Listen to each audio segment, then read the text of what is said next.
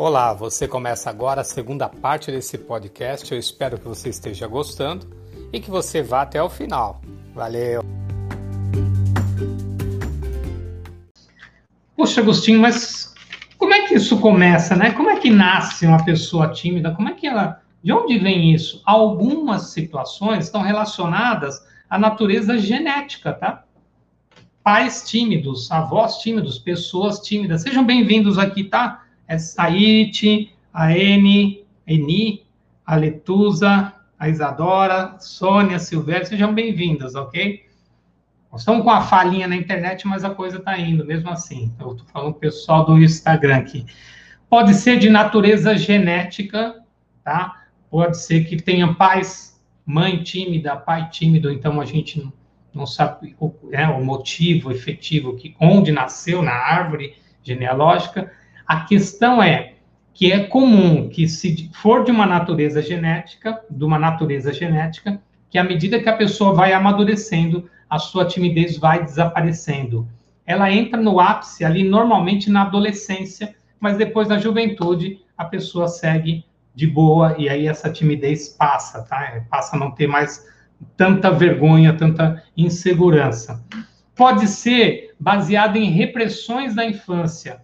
Puxa, situações da família, sensações de abandono, carência afetiva, repressões diversas, agressões diversas que podem ter acontecido na infância e por se calar demais, por não ter voz ativa, pode manter ainda essa tendência e transferir os objetos parentais para os outros objetos. O que você quer dizer com isso? Então, a função paterna, que era a pessoa que mais causava a timidez e a vergonha, né, a insegurança, e que gerava as repressões, ela pode ser transformada no professor da escola. Então, numa matéria, ela se sente muito envergonhada de falar porque aquele professor especificamente traz uma memória genética, né, uma, memória dos seus pais, uma memória, um traço minêmico que a gente fala em psicanálise da figura do pai.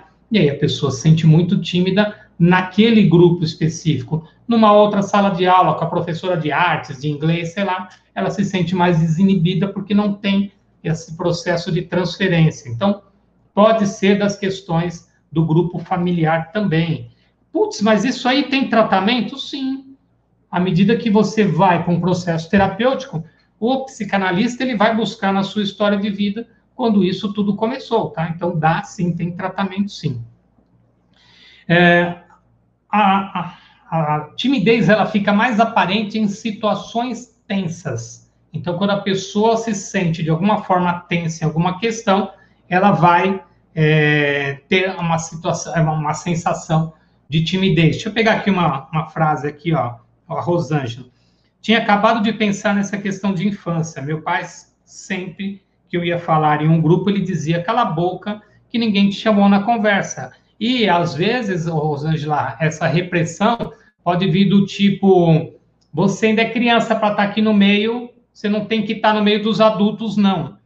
E quando a pessoa cresce, ela continua tendo esse comportamento, mesmo sendo já adulto, jovem, adolescente que seja, ele não fica no meio dos adultos, porque ele ainda continua ouvindo aquela repressão de um pai ou de uma mãe que fala: Eu não quero você enfiado na conversa dos adultos. Quando um tema, às vezes ela está no meio de pessoas, estão todo mundo conversando, rindo, falando um monte de, de brincadeira, baboseira, o que quer que seja. De repente vem um assunto sério. E aí alguém fala: Meu, você está sabendo o que aconteceu lá na China? E aí virou um assunto sério, a pessoa já se fecha. Por quê? Porque é assunto de adulto. E lá na mensagem interna está escrito, está falado lá: Eu não quero você no meio dos adultos não quer. E a pessoa tem 26, 30, 40 anos de idade, ainda se sente tímida e inibida. Então, é um processo que é trabalhado na terapia. Então, o processo terapêutico ele vai auxiliar a pessoa para lidar com esses conflitos internos e que geram a timidez também, tá? Alguns casos que podem gerar timidez, eu fiz algumas anotações.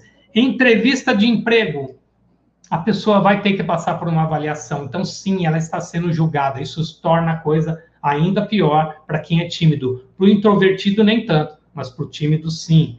Falar em público. Então, vamos fazer o seguinte: agora você levanta e vem aqui falar alguma coisa pro pessoal. Cara, parece que escolhe a dedo, escolhe justo o tímido, o mais envergonhado, o que tem medo de ser julgado, e normalmente essa pessoa reage e fala: ah, não, não, eu não, eu não, por favor. E às vezes você vê o desespero da pessoa, e mesmo assim, esse santo, essa santa insiste: não, vem cá, você consegue.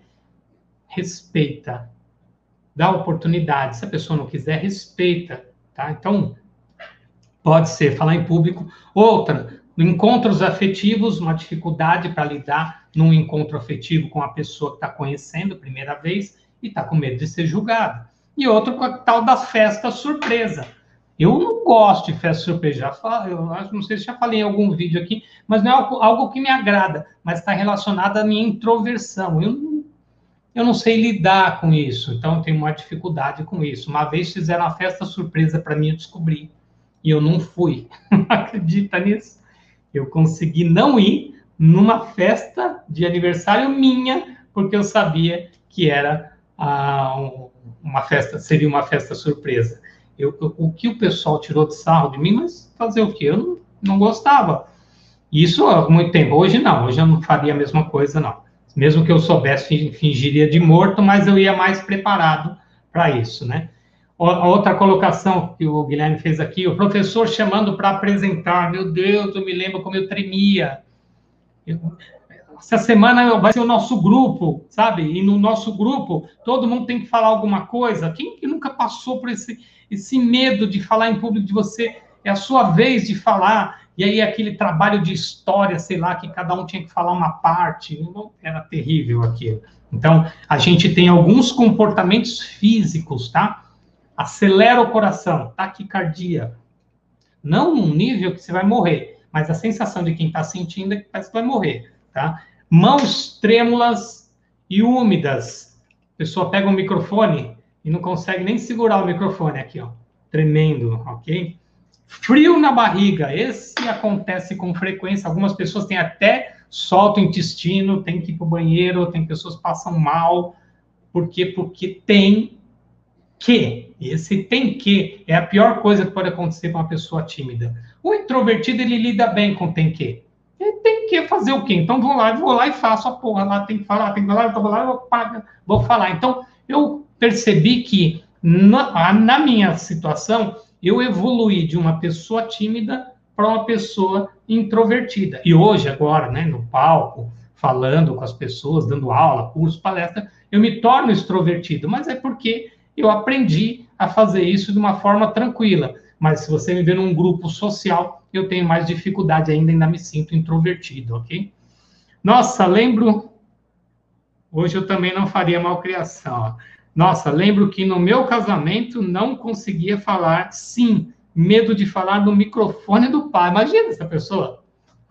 É a Eni falando aqui que ela no, no Instagram a dificuldade que ela teve para falar sim no casamento dela só por causa do microfone do padre. Pensa nisso uma, uma timidez, uma insegurança muito grande, um frio na barriga e assim por diante, tá? Porém, diferente de um, de um ataque de pânico, que num ataque de pânico você tem todas essas sensações, só que você é, tem uma sensação de morte e é comum que isso dure algum tempo e é comum também que essas pessoas sejam levadas para o hospital. Um tímido, ele vai ter essas sensações num grau menor, porém, ela vai, depois que acabou, fiz minha apresentação, Uf, tô de boa. Eu já não vou mais ficar mal, não vou mais ficar sentindo isso. Passa logo depois que você vai. Passou. Você falou, tem que falar, deu recado, deu, acabou com a dor, a sensação desagradável, ela passa, tá? Logo depois do evento.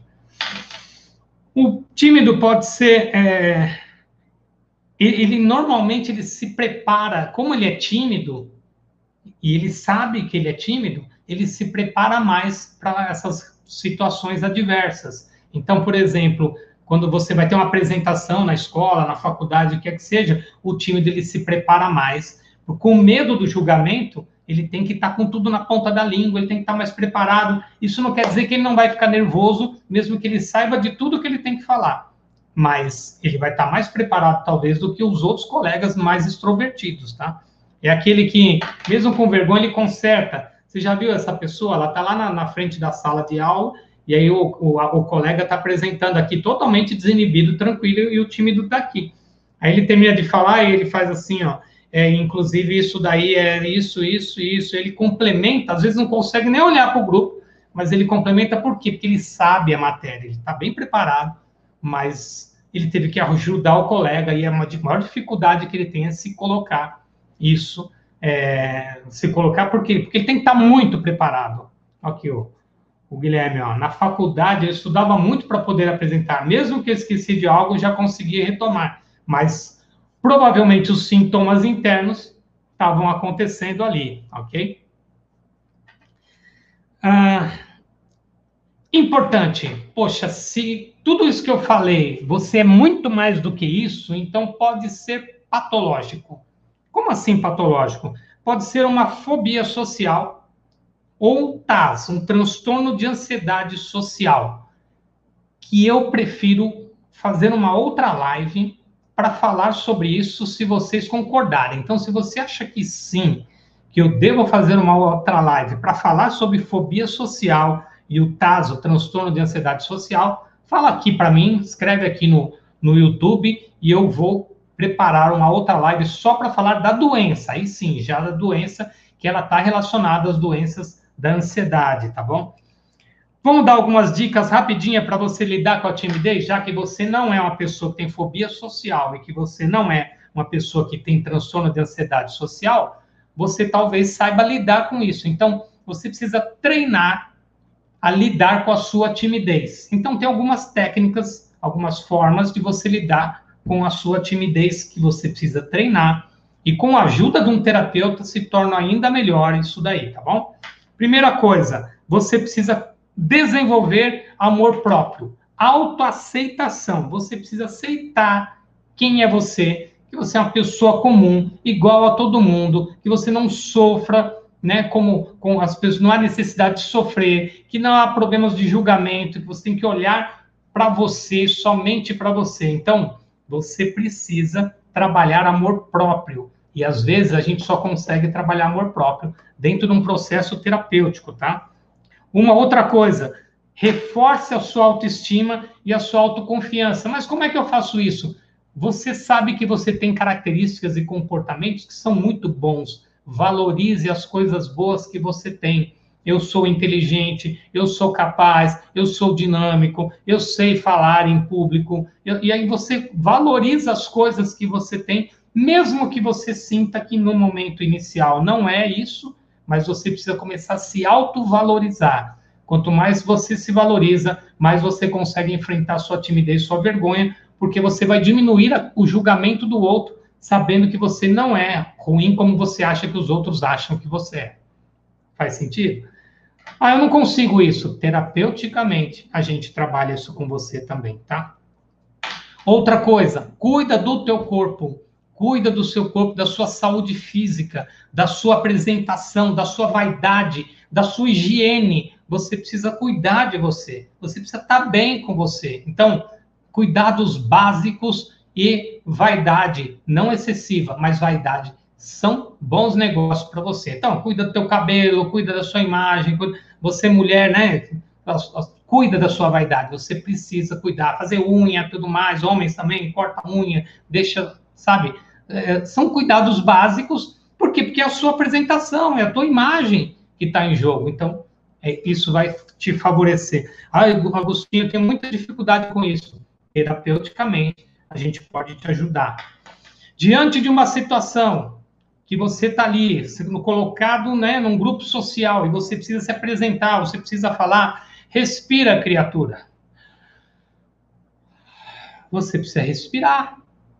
Então, faça algumas respirações para você se tranquilizar. Você sabe que o professor vai te chamar. Então, próximo grupo, se apresentar, já levanta, respirando, tranquila, vai lá na frente. Você já sabe se você é o primeiro, o segundo, o terceiro a se apresentar. Trabalha a sua respiração e fala, faça o que tem que ser feito, tá? Quinto, olha nos olhos das pessoas que falam com você, para você gerar rapport, para você criar uma empatia, com as pessoas que estão à sua frente, isso vai facilitar, vai favorecer. Ai, mas eu tenho dificuldade de olhar nos olhos, começa a treinar com as pessoas queridas, seu pai, sua mãe, marido, esposa, filhos, começa a treinar. E depois você vai treinar na rua, começa a olhar nos olhos das pessoas. Não necessariamente você precisa interagir com elas, mas começa a olhar nos olhos das pessoas, tá bom? Isso vai te ajudar bastante. Principalmente para você começar a criar rapport com as pessoas. E esteja no agora. Foco constrói, distração destrói. Se você estiver muito ansioso, pensando no futuro, você não vai viver o momento presente, você vai ter dificuldade nas suas relações. Se você não tiver no agora, você vai estar pensando no passado, nas coisas que você fez, deixou de fazer. Esteja presente no presente. Como é que eu percebo isso? Olha nos olhos, tenta prestar atenção naquilo que está sendo dito, na conversa, e assim a coisa vai fluir melhor, tá bom? E importante, o principal de tudo, se você tem tudo isso e não se sente uma pessoa que está com fobia social, nada disso, mas gostaria de trabalhar essas questões, faça a terapia, marca uma consulta com um profissional que vai te ajudar a você retomar as rédeas da sua vida ou tomar as rédeas da sua vida porque você nunca teve elas na mão. Então, é esse o nosso trabalho aqui como terapeuta, ok? Quero agradecer a presença do pessoal que entrou aqui depois, a Cláudia, a Betinha, Espaço Mente Equilíbrio, Rick Teves, obrigado, Marinosa, Rosângela, e aí o Guilherme vai fazer uma enquete aí para vocês sobre você, a gente falar ou não desse outro tema, tá bom? Já teve gente que falou aqui, o Walter falou sim, vamos falar sobre fobias, vamos sim, Walter, nós vamos, nós vamos dar um jeito de colocar isso nos nossos temas, a gente tem vários temas já programados, Toda segunda e sexta a gente está junto com vocês. Eu quero pedir desculpa pelos problemas que tivemos na internet. Eu acho que depois, no final, acabou fluindo bem. Vocês do YouTube, a gente vai dar uma mexida, dar uma editada para cortar essas falhas. Se você quiser assistir de novo, fique à vontade, mas pode também compartilhar com as pessoas que você ama e a gente vai deixar público novamente lá para vocês, tá bom? Obrigado pela oportunidade mais uma vez. Sexta-feira estamos de volta. Até quinta-feira vocês já terão um novo tema. A gente vai estar fazendo ó, as mensagens para vocês aí. Obrigado, obrigado, muito obrigado. Fiquem bem. Valeu, gente. Fiquem bem.